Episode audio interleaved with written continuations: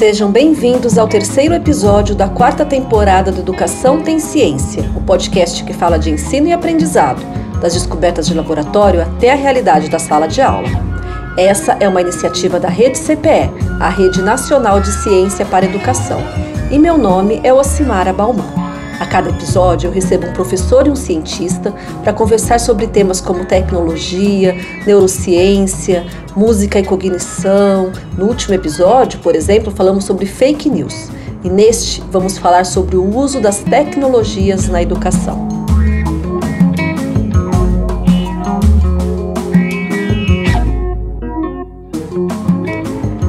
Joaquim tem sete anos de idade está no segundo ano do fundamental e tem dever de casa três vezes na semana. Alguns dias, a tarefa era escolher um livro e buscar na obra cinco palavras que começassem ou contivessem a letra G. O menino leu o enunciado, olhou para a estante de livros no canto da sala, virou-se para a mãe e teve uma ideia genial. Mamãe, para eu não ter de levantar, buscar um livro e ter de ler ele inteirinho para procurar as palavras, Coloca aí no seu celular e pede para o chat GPT falar para gente. Sete anos. Joaquim não faz ideia do que significa o termo inteligência artificial, mas já sabe que existe um tal de chat GPT e que aparentemente isso pode facilitar muito a vida dele.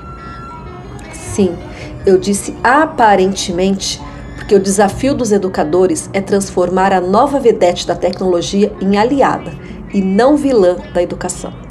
Para falar sobre Chat GPT e sobre os desafios e benefícios do uso das tecnologias em educação, convidamos João Ricardo Sato, professor de neurociências da Universidade Federal do ABC, e o Caio Marques, que é orientador de educação digital da Rede Municipal de Educação de São Paulo. Então, o meu nome é João Ricardo Sato, eu sou professor de neurociências da Universidade Federal do ABC. Atualmente, eu estou como coordenador do Núcleo Interdisciplinar de Neurociência Aplicada da universidade. Uh, a minha formação inicial foi em estatística, mas os meus interesses e a minha pesquisa foi migrando ao longo do tempo, passando pela neuroimagem, a neurociência do desenvolvimento, e atualmente eu tenho trabalhado fortemente nas interfaces entre neurociência e educação.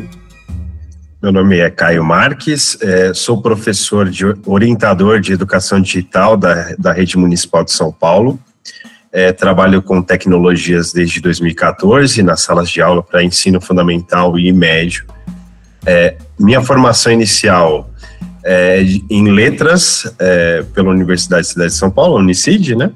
É, mas sou entusiasta de tecnologia desde sempre, desde criança. Sempre fui incentivado a investigar, desmontar coisas, remontar, né?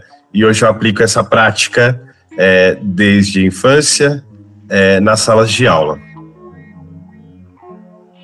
Ô, João, até aproveitando o gancho aí do Caio contando que ele sempre gostou de remontar e montar coisas desde a infância, né? Isso tem muito a ver com essa questão do uso da tecnologia.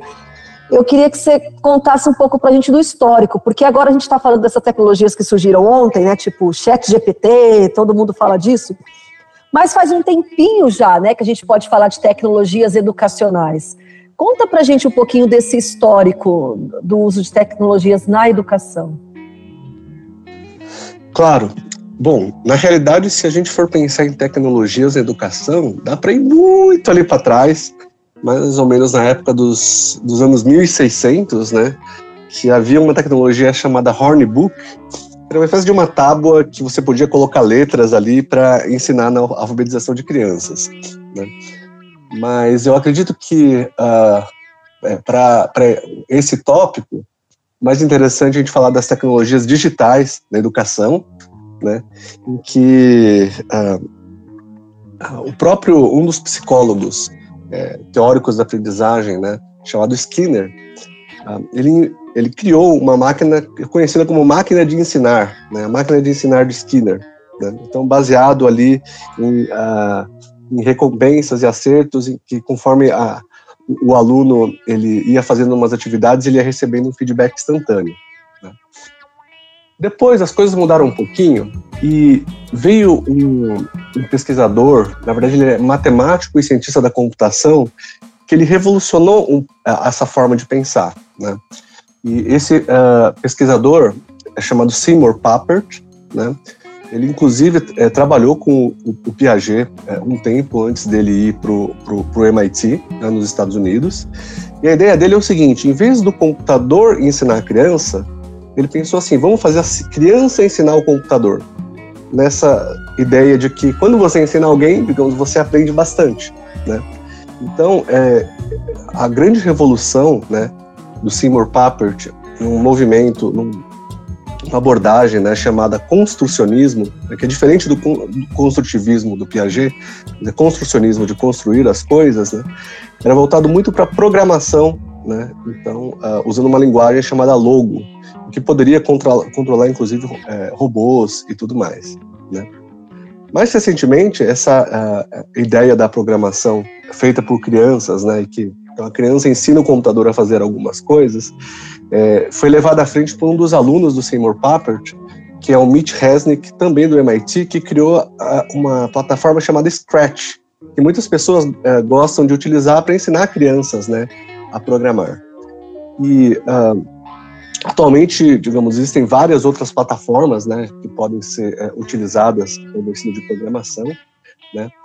Uh, e além disso, além da, uh, das atividades que a criança pode fazer, né, hoje com a, a, a era da informação, do big data e inteligência artificial, né, também há uma tendência de utilizar a tecnologia para entender um pouquinho melhor a, a, as dificuldades e fortalezas de cada criança para pro, é, prover para elas né, uma aprendizagem mais personalizada.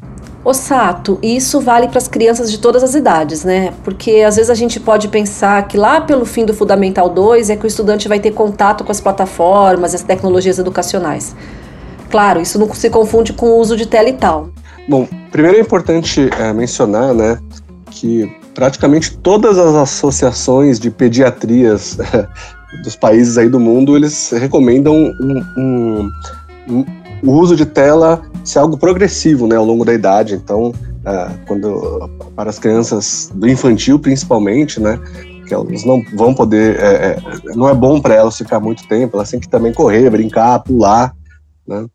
É, e, então, assim, a gente não pode radicalizar e querer botar tudo ali para a tela deles. É, é, isso é uma coisa importante de ser mencionada, né? Nem para o ensino médio também, tá?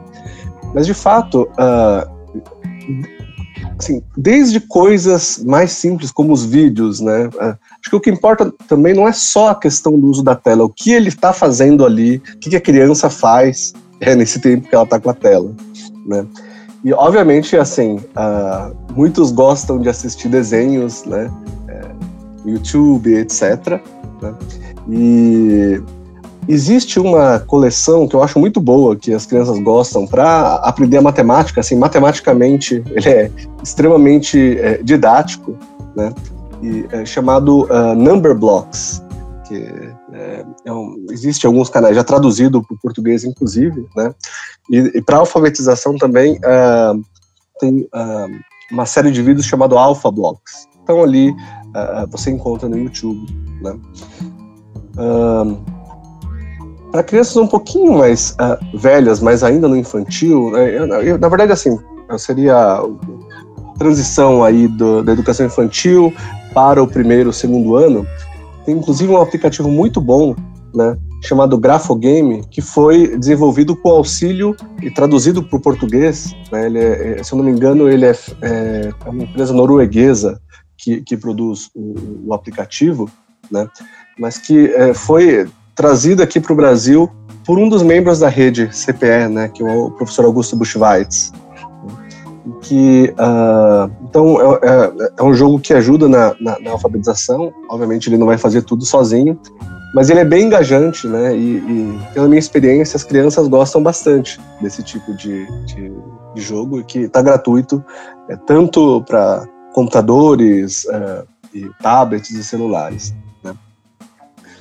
Um outro aplicativo uh, que é, é, bem legal também para criança chama Khan Academy Kids, que é para ensino de matemática e pensamento uh, uh, mais lógico. Né? Um, a única dificuldade que a gente teria é que eu acho que ele ainda não foi traduzido para o português. Né? Mas isso pode ser bom ou pode ser ruim. Muitas vezes você também introduzir é, a língua inglesa de uma forma ali mais lúdica ali para a criança pode ser algo bom também, né? E como vai ter diagramas, etc. ali, é, é, ainda é possível fazer algumas atividades. Né? Bom, e durante o Fund 1 e Fund 2, né, é, existe essa transição né, de um pensamento mais concreto para algo mais abstrato, você consegue para algo mais complexos, é, formais, simbólicos, é, é, é ao longo aí da, da infância e da adolescência. Então, uh, existem iniciativas né, que começa com programação de robô simples, e o robô tem que fazer algumas tarefas, e é uma coisa concreta que a criança pode ver ali no mundo real, alguns robozinhos se mexendo, né? Uh, obviamente, como você tem que adquirir o robô, é, é você tem que ter um orçamento para isso, mas tem diversas possibilidades uh, uh, de robôs, e obviamente cada um com os seus diferentes custos, né? Mas as crianças ficam encantadas com isso. Quando elas veem ali um, um, um robô se mexendo, que ela pode controlar o robô, não, de, não como um carrinho de controle remoto apenas, assim, né? Mas que ela pode programar o movimento que o robô vai fazer para resolver alguns problemas. Né? É, as crianças ficam encantadas. Né? Então, uh, por exemplo, um, um, um, software que seria intermediário, assim, para quem não tem ainda um robô, tem um aplicativo chamado Lightbot, também é gratuito, que um, é um robô virtual que se move na tela e tem que resolver uns problemas. Né? Então, é, esse eu acho que é algo que é, que é bem bacana. Né? E para escolas, tem um aplicativo de ensino de programação e pensamento computacional muito interessante chamado Code Spark, que para escolas ele é gratuito, né, que eu recomendo também. Um, já agora mais para o Fund 2, né, é, você começa a ver ali a partir do quarto, quinto ano, que as crianças gostam muito de jogar, né? Videogame, jogar inclusive com os amigos online, né? E, ah, e há algumas plataformas gratuitas, como Roblox mesmo, que tem alguns jogos que são, uh, uh, que são educativos, né? E você mesmo pode programar alguns jogos nesse sentido, que para que ele possa uh, ver alguns conteúdos de uma forma mais lúdica também, né? E é, e usando o computador, existem alguns laboratórios virtuais, né, assim, ensino digamos, de, de energia ou coisas sobre uh, o espaço que podem ser utilizados também, né, e são manipuláveis ali, a criança pode mexer nos parâmetros e ver o que acontece, acho que é bem interessante.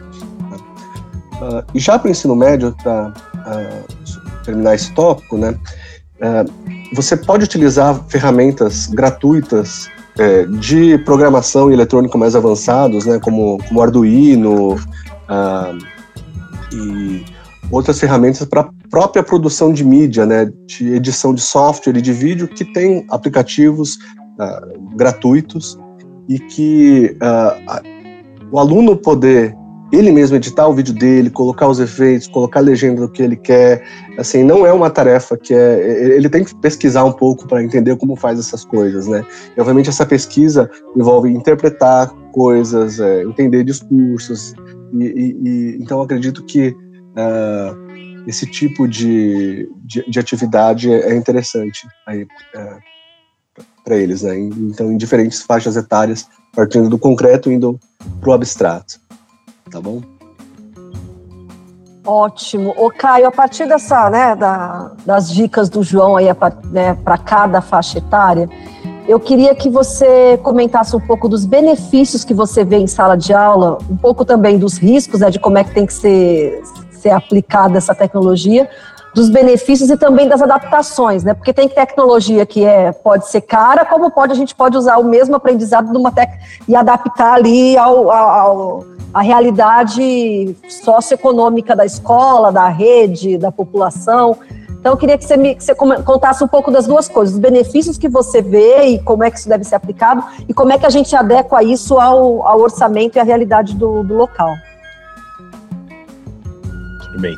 Só também fazer um, não um contraponto, né, mas também um, um, o tipo de análise é, que a gente tem é, com efeito prático lá na, na rede pública municipal. é, o João citou a questão da tela, né? A questão da tela para crianças. A gente não precisa necessariamente trabalhar com tecnologia na tela. Né? Então, hoje existe uma tendência mercadológica da gamificação, né, da questão dos, é, dos aplicativos, tudo voltado ali para o notebook, para o computador, para o tablet. Só que a gente pode muito bem trabalhar tecnologias, a gente trabalha muito mais tecnologia fora da tela. Né? Então, por exemplo, eu consigo fazer uma aplicação de, é, de uma aula prática de tecnologias para um primeiro ano de ensino fundamental, é, utilizando uma bateria é, de 3 volts, uma bateria tipo moeda, uma resistência e um motor de corrente contínua. Ou uma lâmpada LED, para se fazer experimentações. Então, por exemplo, utilizar o motor de corrente contínua é um motor de carrinho de controle remoto é, com um palito de sorvete para se criar um ventilador, para se criar um sistema de roda, né? É, para criar um helicóptero. Né? Então, nós temos esses tipos de experimentação. Né? O mão na massa é, tem um papel super importante né? para demonstrar também para as crianças que existem outras possibilidades de tecnologia além da tela. E, e exatamente essa questão da experimentação, é, a prática que vai demonstrar para ele como ele pode fazer a aplicação da tecnologia no dia a dia para resolver os problemas é, na, na, própria vida, né? Então, não é, vai além da questão é, profissionalizante, né? É uma questão de aplicação mesmo é, para resolução. É, tem a questão hoje também, é um conflito até com um certo tom de polêmica, né? Entre o STEM e o STEAM, né? Então, o STEM é, é, a prática lá sem, sem o campo das artes e o STEAM inclui as artes. Isso, para a gente, na, na educação pública, é, é, uma, é uma resolução muito bacana. Porque a partir do momento que eu coloco o campo de artes, eu não preciso trabalhar com um kit fechado. Né? Então, a aquisição, por exemplo, dos materiais para se produzir um robô, né?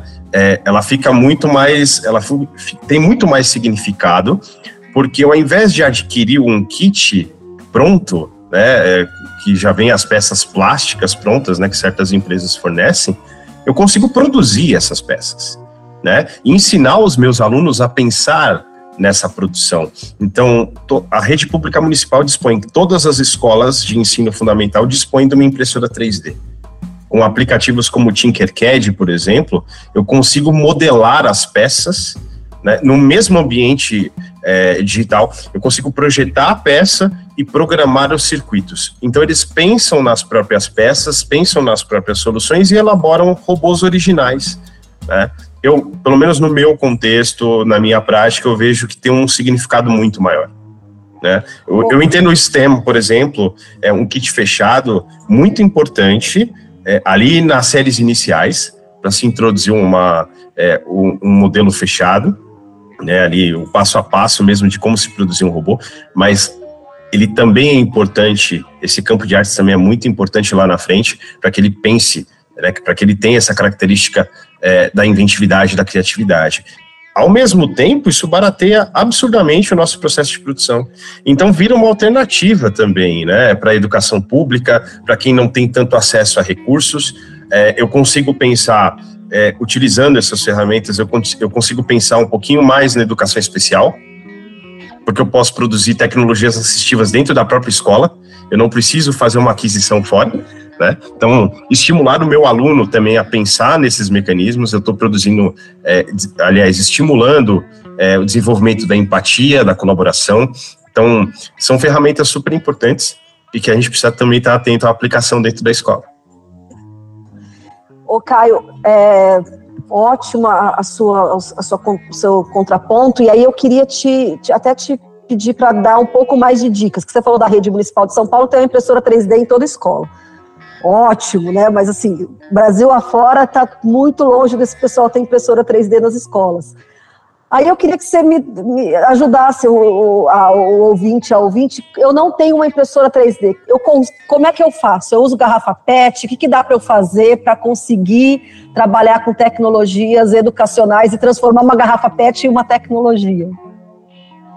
Isso é super possível. Né? É, nós costumamos identificar isso como tecnologia de baixo custo e tecnologia de alto custo. Né? Eu não preciso necessariamente trabalhar é, com, com material como a 3D, né? ou, ou uma configuração, por exemplo, é, de peças em MDF. Eu posso trabalhar com material alternativo. Né? E aí eu estou adentrando a questão da sustentabilidade, que hoje é uma questão super importante. Né? Então, eu trabalho lá com, é, com garrafa PET, com latinha, com, com tampinha, com, com papelão. Né? Isso é super possível. E eu estou também estimulando o meu aluno é, a produção de peças. Né? Eu também estou estimulando o currículo STEAM. Né? E é o mesmo processo, a questão que varia é o material. Né? Eu acho que atende muito mais essa questão do maker e essa questão do currículo STEAM, é, principalmente é, naquelas escolas que têm um pouquinho mais de dificuldade, tanto acesso a tecnologias é, e a recursos, é, exatamente por causa desse, é, desse aspecto de variação que nós temos, né? mas que vai possibilitar um dia, se o meu aluno conseguir acessar esse tipo de tecnologia mais, mais cara e mais complexa, vai possibilitar ele ter o, a mesma, o mesmo conhecimento sobre criação né, e elaboração e resolução de problemas que eu venho também insistindo um pouquinho, porque é a parte que eu acho que é mais importante, né? É ele pensar um pouquinho sobre o que o cerca, quais são os problemas que ele vai ter que enfrentar e, e, não esperar soluções caindo do céu, mas ele mesmo pensar ali em como resolver esses problemas, né? Seja no individual, seja no coletivo, né, com pessoas que, que têm o mesmo campo de conhecimento. Ótimo. O, o, Sato, o Caio já contou um pouco dos benefícios né, no, no, ensino e aprendizagem do uso das tecnologias educacionais. Eu queria que você complementasse e comentasse também sobre esse ponto de memorização. Acho que tem um tanto de coisas aí que você pode contribuir com o seu conhecimento.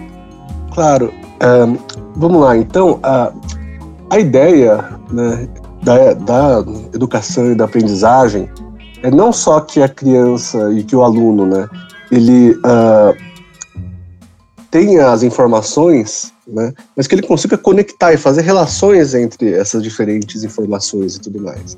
Só que isso não nega a necessidade dele ter que saber alguns conteúdos. Assim, você faz relação daquilo que, é, que, já, que está lá, né?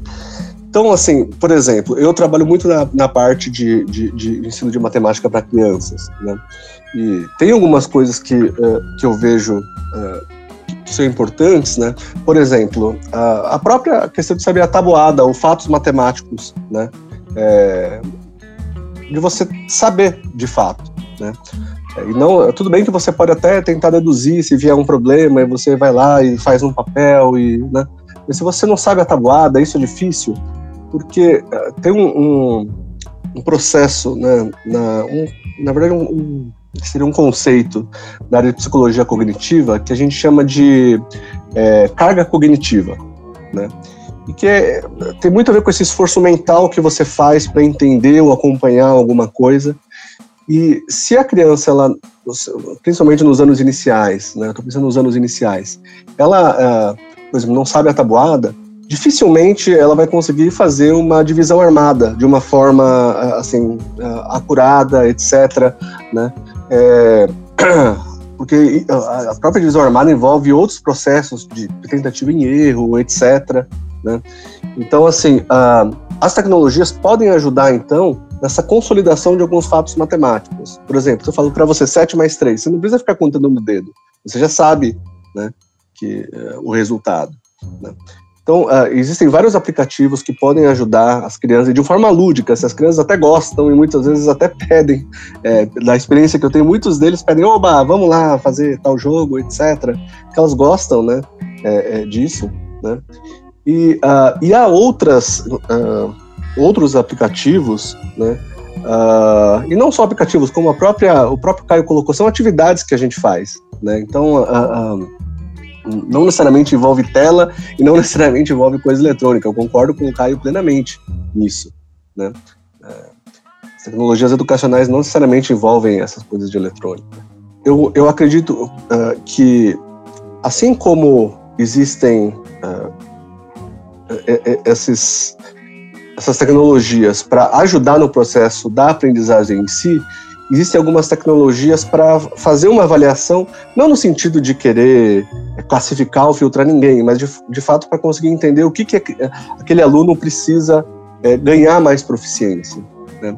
Então, por exemplo, é, um método estatístico que é utilizado inclusive é, nas avaliações uh, externas, né, como o PISA, o Enem, é uma metodologia chamada teoria da resposta ao item. Né?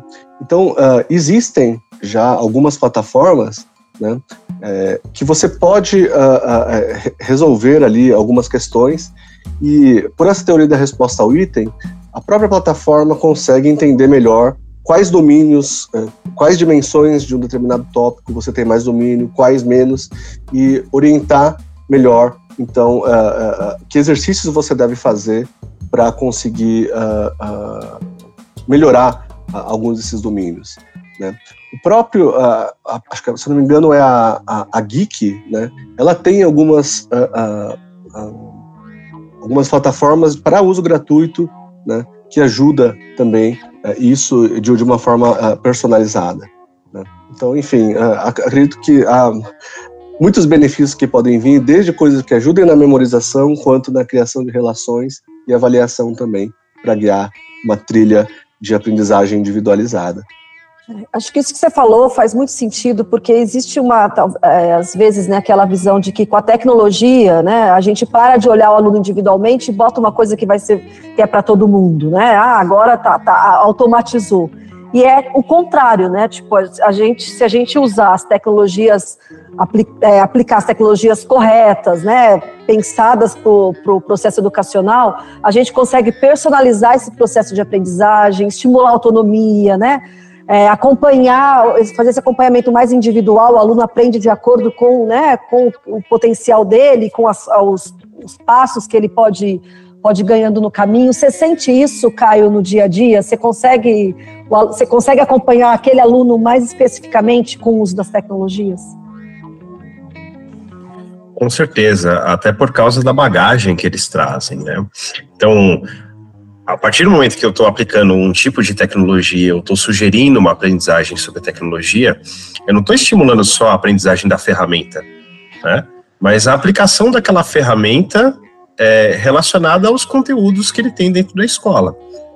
É, e também a experiência de vida desse estudante. Então, eu estou trabalhando, por exemplo, com uma modelagem 3D, o desenvolvimento de uma peça. Eu vou trabalhar com os conteúdos disciplinares de matemática, unidade de medida, é, plano cartesiano. Né? Isso vai ser traduzido numa peça, a partir do momento que o aluno vai ver essa peça.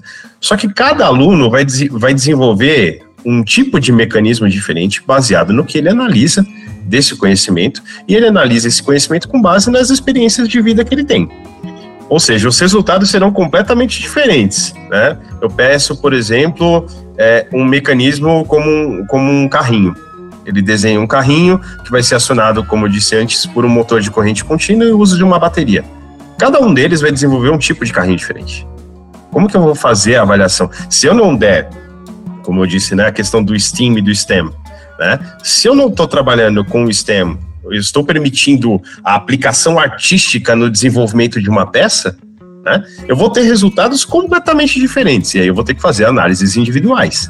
Né? Isso também pode ser aplicado no coletivo, mas o resultado individual eu acho que é o mais estimulante, por uma questão de compartilhamento de informação, por uma questão de colaboração né, no processo de testagem, né, cada um deles com uma peça diferente vai obter um resultado diferente. Né? E aí, quais são os problemas que vão me aparecer? Quais são as soluções que um aluno obteve o outro não? E, e aí eu vou fazer uma avaliação. E eles também vão se avaliar dentro desse processo de testagem, né? Então, é, é, ele é extremamente estimulante não por ser exatamente coletivo, muito pelo contrário, é por ser individual, né? Claro, mecanismos mais complexos você vai ter e vai precisar de uma equipe desenvolvendo né, um mecanismo, mas aí nessas etapas iniciais de produção ainda é um processo muito individual, que vai trazer resultados sensacionais para uma análise, é, para aprendizagem, né? O problema, o problema é o que apresenta o conhecimento, né? A partir do momento que você tenta resolver. Né? Então, essa questão da, da individualidade na, na produção é muito interessante. E, e, talvez aproveitando o gancho, né? É, de cada um ter a sua experiência de vida e tudo mais, e também com a interdisciplinaridade, né? Para dar um exemplo do que eu falei da produção de mídias, né? Se, uh, por exemplo, uh, os alunos eles têm um trabalho de, eh, por exemplo, fazer um documentário ou um, um mini filme ali sobre um determinado tópico, etc. é, eles vão ter que criar um roteiro. O roteiro, cada um pode fazer de um jeito completamente diferente, é, é, é assim, é, uh, envolvendo diferentes áreas né, do conhecimento. Na hora de, eh, também de fazer, por exemplo, a gravação, a produção do vídeo, eles vão ter que operar, seja com câmeras ou com celulares, ou fazer edição no computador, etc., né, que envolve o uso eh, e a proficiência nessas tecnologias, né, eles se sentirem confortáveis também com o uso de tecnologia, né, uh, então, uh, eu acredito que essa, essa conversa né, entre as diferentes áreas e a tecnologia talvez como um meio é, de amarrar e colar essas coisas e tornar algumas coisas viáveis é algo que é bem interessante. João, vou, vou é, também numa questão de atividade ali no ciclo de alfabetização. Então, primeiro, primeiro segundo terceiro ano. É, a gente estava falando de materiais alternativos, né? Eu posso, por exemplo, fazer uma atividade de circuito de papel com as crianças utilizando uma bateria e papel alumínio. Bateria, papel alumínio e uma lâmpada LED. O circuito, o desenho do circuito já vai ter variações no tipo de, é, de tamanhos né, que eles vão utilizar para produzir o papel alumínio, a maneira como eles vão é, dispor o circuito numa folha de sulfite, por exemplo. Mas o desenho, como que eles imaginam, que cenário que eles imaginam iluminado, que contexto que o professor apresentou. Ali eu estou tendo também uma questão de transdisciplinaridade. Além de trabalhar com o circuito, ele fazer, por exemplo, uma análise é, da luz no meio ambiente, né? Uma questão, por exemplo, de sombra, né? Então, estou trabalhando com várias mídias, né? A tecnologia ela permite isso, é uma questão transdisciplinar, né? E, e eu vou ter variações dentro dessa produção, não só a questão do desenho simples na folha de sulfite, mas também nessa produção tecnológica, o que é bem legal. E também esse processo de desestigmatização do erro, né, que você tem. Quando você trabalha com tecnologias, por exemplo, você quer fazer, como você falou, uma lâmpada, um LED acender. Tem diferentes tipos de circuito que você pode fazer que vão funcionar e outros que não vão funcionar, né? E, e de alguma forma, assim, é, um processo interativo, às vezes de tentativa em erro, entender melhor o que está acontecendo, a própria criança poder é, fazer uma análise e, ter uma sacada de por que, que isso não está bom, né? Eu acho que isso é super bacana, porque não é aquele erro que é destrutivo, assim, que você pega e é, você não consegue, você está errado e acabou, e sai de cabeça baixa. Acho que é um erro que te estimula, ah, eu quero saber o que está acontecendo, assim. Uh, eu trabalho com uh, uh, alguns projetos de extensão né, nessa área de tecnologia, e é, é, é, bem curioso que os alunos eles não querem ir embora. Quando eles não conseguem, acabou o tempo, eles não conseguiram resolver ali, eles ficam assim doidos porque eles querem ficar ali até resolver o problema ali, né? Eu acho que essa postura então de, de ir de frente em relação às dificuldades e, e superá-las, eu acho que é muito interessante. Até até no chão da escola, né? Ali no do ensino fundamental. Os alunos que participam, né, da, além das atividades regulares que envolvem o ensino de robótica, como eu disse, existe esse currículo, então também existe a aplicação da tecnologia na aula regular, mas os alunos que participam, seja da aula regular ou seja dos projetos, né, que estão ali na escola, eles tomam posse da escola. São alunos que a gente, de vez em quando, tem que entrar em contato com as famílias, porque eles querem ficar um tempo a mais na escola, né? Eles tomam posse daquele ambiente, eles se sentem pertencentes e aquilo ganha um significado muito maior. Né? Então, é, é, é, interessantíssimo como esse processo de experimentação é, vai além e, e, se comunica também com outras áreas. Não é só a tecnologia, né? Mas é uma questão é, de como que eles estão aplicando esse conhecimento. Nós ensinamos o aluno a aprender através da aplicação de tecnologias. E eles passam os dias ali é, pensando em mecanismos e querem é, criar coisas diferentes que vão muito além da aula. É um processo muito estimulante. Como eu disse, ele é estimulante também para o professor. E quando a gente começa a perceber esses resultados, você também né, tem que se preparar melhor, você também corre atrás de conhecimentos, né? Então, como eu disse, eu sou das letras e essa situação me obrigou também a, a voltar ali um pouquinho é, para a área, estudar, né, pesquisar, e, e, se tornou um processo muito prazeroso, acho que para todos nós dentro da escola, né, até pelos resultados obtidos, mas muito mais nessa questão da testagem, como que, o, como, como que os erros são estimulantes. Às vezes uma peça num, num 3D, uma questão de meio milímetro o encaixe não funciona. Então vamos lá, volta para o projeto, né, redesenha. E, e, e, a quantidade de produções que nós temos. Então, o erro, é, eles passam a entender como parte do processo e não como uma questão.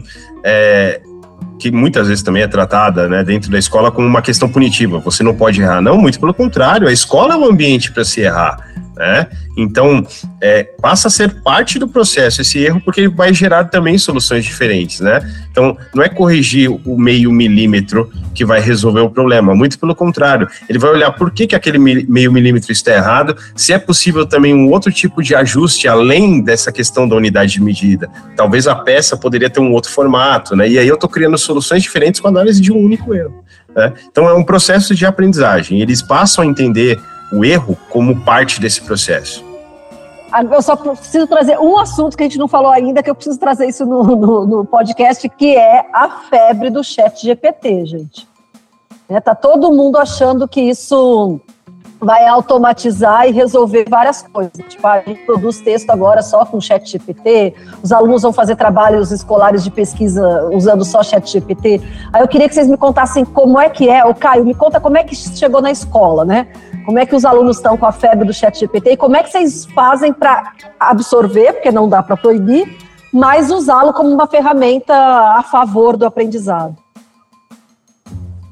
É, eu, eu, me antecipei um pouco ao processo, né? Se a gente for parar para pensar um pouquinho na, é, nos últimos meses, o ChatGPT começa mesmo a bombar na mídia ali no final do no final de 2022, agora para o começo de 2023. Né? De repente todo mundo passou passou a utilizar, é, foi trending topics, foi, passou a, a ocupar é, espaços de destaque na mídia, e claro, essa informação chega no estudante. Né? Então, esse processo de pesquisa, né, a questão de ser estimulado a, a, estar em contato no dia a dia com tecnologias, me, me trouxe uma, uma questão assim: opa, o que, que vai acontecer quando isso chegar na escola? eu poderia fazer duas opções, ou simplesmente ignorar isso, opa, não vou deixar essa informação chegar no meu aluno de jeito nenhum, mas ela vai chegar, é inevitável, né? Se se fosse como décadas atrás, que o professor era detentor do conhecimento e peça central da aprendizagem, é, seria, seria possível, mas hoje não, isso não existe e não tem que existir mesmo, né? É, a informação tem que chegar. Então, é, eu preciso procurar maneiras, então, de orientar o meu estudante com relação a que tipo de produção que ele pode fazer com a inteligência artificial.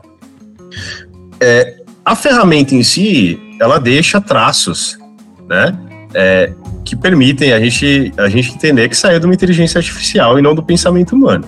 Né? Então, é, eu mostrar para o meu aluno, opa, olha só isso aqui, isso aqui não tem nada a ver com, é, com uma produção que você faria. Mostrar essas características para ele, é, vai permitir também que ele, que ele melhore as próprias produções. É, numa questão de tecnologias, tem um código, por exemplo, uma programação de, de um motor e um sensor. E eu tenho dúvidas com relação à aplicação é, desse código, se ele está funcionando ou não. Eu posso usar a inteligência artificial como uma, um instrumento para, primeiro, aprender por que está errado, e segundo, para fazer as devidas correções. A ferramenta ela não é perfeita e ela vai errar. Se eu pedir para ela corrigir um código, ela vai cometer erros. Mas ela vai talvez me dar um norte para que eu faça a correção devida. Né? Então, é, essa aplicação é muito bacana. Quando eu estou trabalhando, por exemplo, com a internet das coisas, né, que é um, um, um são sistemas é, de automação bem interessantes e que já existem aplicações é, no nosso dia a dia, né? Aqueles mecanismos que, que, que algumas pessoas usam dentro de casa, né? Para automatizar processos. É, quando eu estou aplicando isso, eu posso usar uma inteligência artificial, né? Num, num sistema embarcado, ou seja, é, ela faz uma função específica, né? Dentro dentro do meu ambiente doméstico, ou também no ambiente de trabalho. Então, esse entender esse processo e quais são as aplicações no dia a dia é, fazem parte da aprendizagem, eu tenho que levar essa informação para o meu aluno e mostrar para ele quais são as consequências da aplicação direta. Então, por exemplo, uma aplicação é, para se gerar uma redação. O professor pede uma redação ou pede um, é, uma descrição, né, uma continuidade de texto, algo nesse sentido. Né? Eu tenho que mostrar para ele, olha, a ferramenta vai cometer esse, esse, esse tipo de erro. Você pode usar ela até como base, mas você vai precisar né, interferir nessa produção. Ou seja, ela não é uma produção original. A produção original parte do meu aluno. Eu posso utilizar como uma ferramenta complementar, mas não a ferramenta é, base para se produzir. A ferramenta base, nesse caso de produção, continua sendo o ser humano. Exato, e você concorda com isso? Assim, primeiro eu acho que a gente não tem que ter medo do conhecimento, assim. Né? Eu acho que o conhecimento, ele... É, ele em si só, ele, ele, é neutro, ele não é, depende do que você faz com ele, né? E obviamente tem conhecimentos que é, as pessoas elas têm que saber sem ter que ter a necessidade de ficar pesquisando, dependendo, dependendo da pessoa, né? E tem conhecimentos que não tem problema algum você ir lá e, e, e ter que fazer uma pesquisa ou usar uma ferramenta como o próprio Chat GPT, né? Então, por exemplo, imagina se você está numa cirurgia ali cardíaca, se o cirurgião fala, puxa, o que, que, eu tenho que fazer quando começa a ter um, um problema nessa artéria aqui? Imagina, ah, vamos procurar no chat GPT. Imagina se esse problema acontece no meio da cirurgia. Isso é, é, é, inaceitável, ele tem que saber. É aquela coisa ali, ele tem que saber, não, não é a hora de fazer pesquisa no meio da cirurgia. Né? Mas, obviamente, tem coisas que, uh, que seriam só... Uh, não teriam essa urgência, né, de ser, é, é, é, de ser cobrados, eu não vejo problema algum a gente permitir a consulta. Outra coisa é que é importante entender como o próprio chat, o GPT em si, né, que é, é o modelo de linguagem é, que eles usam, que é, está embutido no, no chat GPT, né? Esse GPT é de Generative Pre-Trained Transformer, que na realidade é, o que ele faz, ele, ele não pensa da mesma forma que vocês. As pessoas acham que ele pensa, assim, como se fosse o seu cérebro. Ele não faz isso. Basicamente, ele é um modelo de linguagem que ele gera a, a respostas estatisticamente plausíveis para é, dado o que você escreveu antes. Então, ele meio que é treinado para, para completar coisas que sejam estatisticamente plausíveis em termos de todas as bases e coisas que ele já viu, né, é, usado para treinar dado uh, um texto que você coloca antes, por exemplo, uma pergunta. Então, eu acabei de fazer um teste aqui enquanto uh, a gente estava conversando, né? Só para mostrar como a, o raciocínio dele é, é, é, ele não raciocina da forma como você pensa, né? Então, se você vai lá no chat GPT e escreve assim, olha, faça uma igualdade usando os números 1, 2, 3 e 4, sem repetir nenhum deles e usando cada deles a cada um deles apenas uma vez. A, re resposta que ele me deu foi o seguinte: 3 mais 1 igual a 4 dividido por 2. 3 mais 1 igual a 4 dividido por 2. Assim, não faz. Assim, qualquer criança que está no terceiro, quarto ano sabe que está errado. Né? E é um problema simples, só que provavelmente esse não é um problema que ele deve ter visto muitas vezes na base de dados que ele já fez. Ele não consegue generalizar para um problema como esse, mesmo que seja tão simples. Né? Então, eu em particular, até é, assim, quando em, em, como professor universitário, né, eu tendo discernir bem o que é, são coisas que a pessoa tem que saber imediatamente ali, sem ter que fazer muitas consultas, isso a gente acaba cobrando em prova. Mas coisas que eles podem depois fazer e pensar, e, e, e esse processo de de, de, também ter erros e ele ter que bater a cabeça até conseguir, isso é saudável. Né? Você pode fazer trabalhos também. Né? Então, uh, em geral, eu, eu tento colocar essas questões que eu sei que o próprio chat GPT, pela forma dele funcionar, ele não vai conseguir dar uma boa resposta, porque é algo que envolve uma reflexão é, é, que provavelmente ele não vai ser capaz de fazer. E o futuro, Caio? Como é que você imagina que estaremos, por exemplo, daqui a cinco anos? Eu relaciono é, hoje a inteligência artificial, os medos que ela gera, aos mesmos medos que se tinha quando a internet estava se popularizando, né? Então, a internet vai ser um risco, vai acabar a privacidade, é, ela vai trazer um monte de problemas. Tudo bem, a internet trouxe problemas, mas ela também trouxe soluções. E trouxe muito mais soluções do que problemas. Né? Até, até a maneira como, como nós estamos nos comunicando aqui. Né? É, uma, é uma solução, ela encurtou distâncias, ela trouxe informação, popularizou informação e conhecimento. Né? Então, isso é um dos aspectos somente que a internet trouxe. Né? Claro, a questão da privacidade, questão de segurança de informação são problemas, são, e eu acho que a, inteligência artificial vai gerar as mesmas discussões talvez num tom um pouquinho mais alto, né? Mas vai, tra vai trazer problemas, mas vai trazer mais soluções do que problemas. Não sei se é o, o tom esperançoso do professor, né? Nós costumamos ter mais, mais é, esperança e otimismo do que a gente deve, né? Mas, mas acho que tem essa característica envolvida. E aí eu já estou falando do, do aspecto futuro né, da aplicação dessas tecnologias. É, acho que são ferramentas é, que, que, permitem outros tipos de aprendizagem. Não desvincula a gente do, do tradicional, do, das ferramentas que já funcionam. Né, a gente não pode entender como uma ruptura, muito pelo contrário, é uma, é uma progressão, uma evolução, né, que vai trazer mecanismos diferentes para gerar aprendizagens diferentes. Né? Então, importante que, que a gente também converse com o histórico, né? não, não ignore esse histórico. É, e essa evolução é, tecnológica vai apresentar é, um mundo um pouquinho um pouquinho mais, mais estimulante, né? Se não, não, não digo melhor nem pior, mas talvez estimulante, né? Questão da gente rever alguns conceitos, né? E produzir novos conhecimentos, né? É essa questão de progressão que eu acho que é, que é importante. Então, acho que o papo de hoje trouxe muita informação e principalmente motivos para que cada professor enxergue o potencial das tecnologias na educação. Se bem utilizados, os impactos positivos dos recursos tecnológicos são inúmeros, como, por exemplo, o acompanhamento individual do aluno, a autonomia do estudante, o estímulo ao trabalho em equipe e um aprendizado mais dinâmico e interessante. Viu só? Vale transformar o Chat GPT em aliado e olhar o futuro com otimismo. Se você está gostando do nosso podcast, tem elogios, críticas ou sugestões, manda uma mensagem para a gente no e-mail comunicação@cienciaparaeducação.org, tudo junto e sem acento. Para facilitar, também colocamos o endereço de e-mail nas notas deste episódio. Queremos ouvir a sua opinião. Você pode continuar acompanhando o trabalho da Rede CPE no site cienciapraeducação.org e também no Facebook e no Instagram. É só buscar por Rede CPE.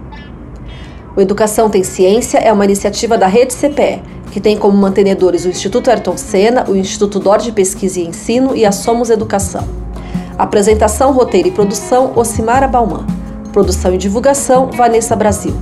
Edição de som, Davi Manté Helena e a trilha sonora é por Victor Oliveira.